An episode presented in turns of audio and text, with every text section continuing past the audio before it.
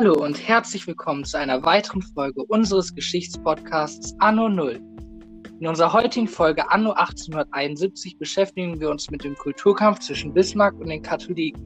Wir wollen euch diesen Konflikt näher bringen, da Historiker, Professor Dr. Dr. Wild und Professor Dr. Dr. Kaufmann eingeladen.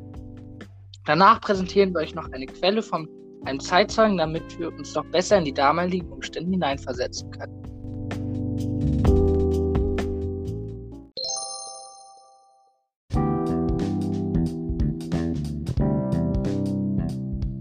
Aber zuerst reden wir mit den beiden Historikern. Vielen Dank, dass ihr euch die Zeit für das Interview nehmt. Guten Tag. Professor Kaufmann, könnten uns einmal die Gründe von Bismarck erläutern, weshalb er gegen die Katholiken vorging? Bismarck hoffte erst einmal auf eine strikte Trennung von Kirche und Staat. Ihn beeinflussten dabei aufklärerische Gedanken, passend zum Liberalismus des 19. Jahrhunderts. Damit wollte er Papst Pius IX. entgegenwirken, dieser hatte nämlich das Ziel, die Macht der Kirche zu festigen. Dieser äh, verabschiedete nämlich mit dem Vatikanischen Konzil ein Schreiben, in dem dem Papst Unfehlbarkeit zugesprochen wurde. Vor allem Liberale hatten dadurch Angst, in ihrer Freiheit eingeschränkt zu werden. Ein weiterer Grund war, dass Bismarck die Zentrumspartei als eine Gefahr für die Autorität des Staates und für die noch lockere Einheit des Staates sah. Danke erstmal für Ihre Antwort. Professorin Wild, was waren denn die Ziele der Zentrumspartei und wie konnte sie bei der ersten Wahl direkt die zweitstärkste Partei werden? Die Zentrumspartei ist eine in der politischen Mitte anzuordnende Oppositionspartei, die sich als konservativ und katholisch versteht.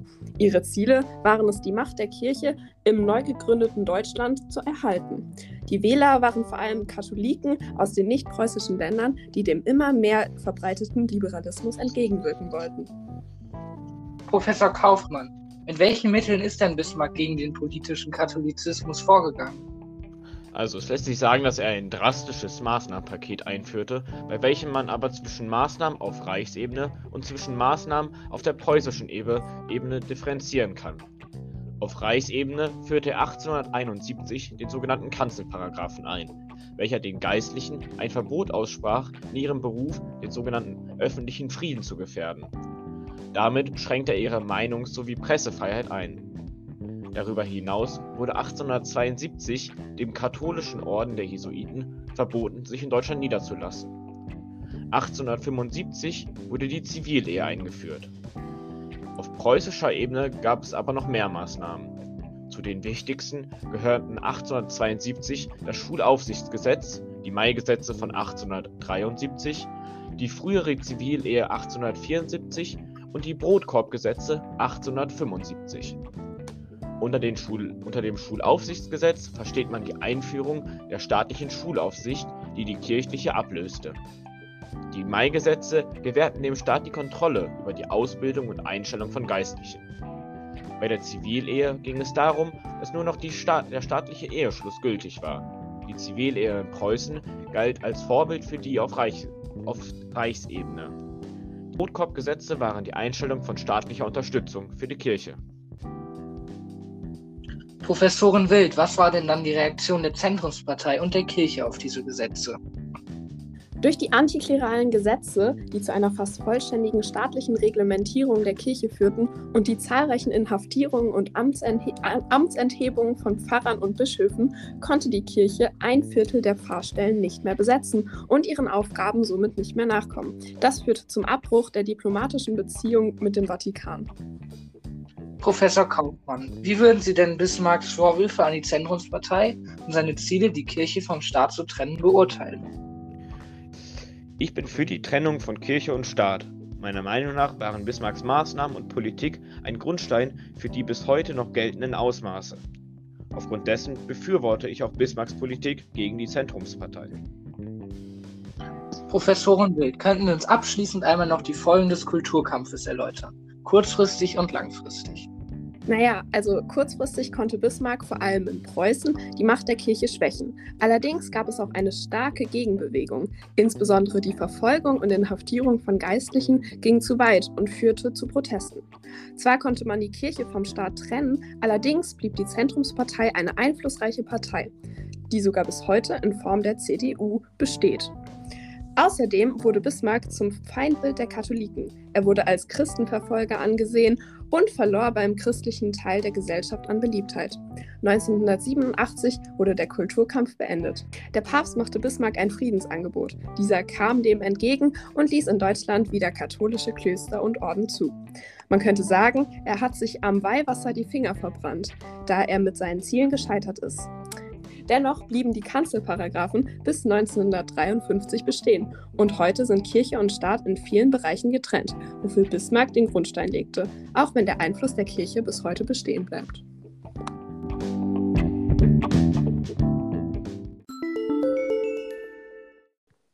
Ich danke den beiden Professoren noch einmal für das aufschlussreiche Interview. Wir haben jetzt insbesondere gehört, was auf staatlicher Ebene passiert ist. Aber wir wollen jetzt uns ein Tagebuch von einem Priester widmen, der den Kulturkampf und die Form für die Geistlichen sehr eindrucksvoll beschreibt.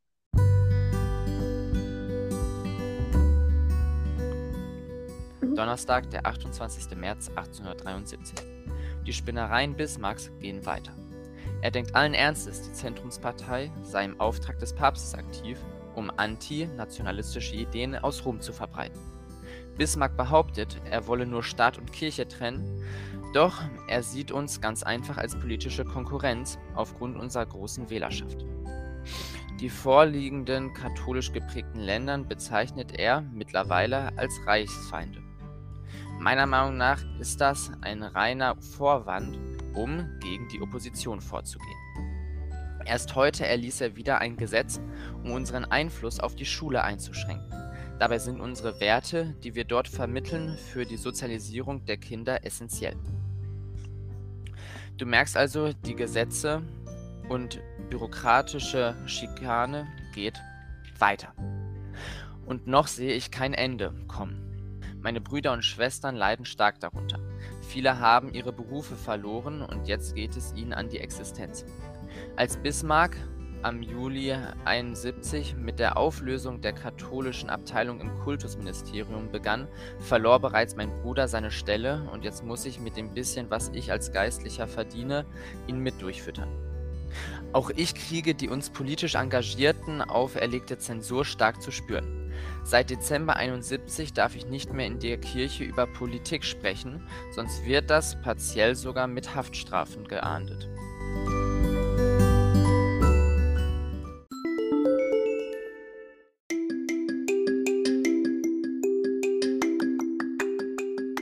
14. Mai 1873. Diesen Monat ist Bismarck mit den Mai-Gesetzen zu weit gegangen. Nachdem Bismarck jegliche diplomatische Beziehungen mit dem Vatikan abgebrochen hat, unterwarf er uns Geistliche nahezu vollständig der staatlichen Reglementierung. Nun muss man ein staatliches Kulturexamen ablegen, um die Ausbildung zum Theologen abschließen zu können. Für mich ist das reine bürokratische Schikane. Das gilt auch dafür, dass Bischöfe nun Meldung gegenüber dem zuständigen Oberpräsidenten erstatten müssen, wenn geistliche Ämter neu besetzt werden. Nicht zu vergessen, der neu, einge der neu eingerufene königliche Gerichtshof, der für kirchliche Angelegenheiten genutzt wird. Die Vollmachten, die dieser erhalten hat, sind ein einziger Witz. Erst heute wurde ein Königsberger Bischof inhaftiert, weil er sich über den Kanzelparagraf hinweggesetzt hat. Aktuell sehe ich keinen Ausweg oder Chance auf Besserung. Gewalt ist keine Lösung, alleine schon durch unsere Unterlegenheit. Doch ich sorge mich um meine Brüder und Schwestern. Wenn das so weitergeht, ist der Katholizismus bald aus Deutschland verschwunden. Und ich mache mir Sorgen um die politische Freiheit der Bürger. Dies war die Lesung aus dem Tagebuch eines katholisch aktiven Priesters.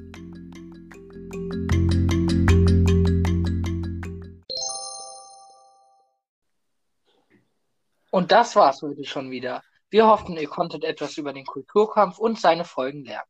Seid auch nächste Woche dabei in unserer Folge Anno 1900.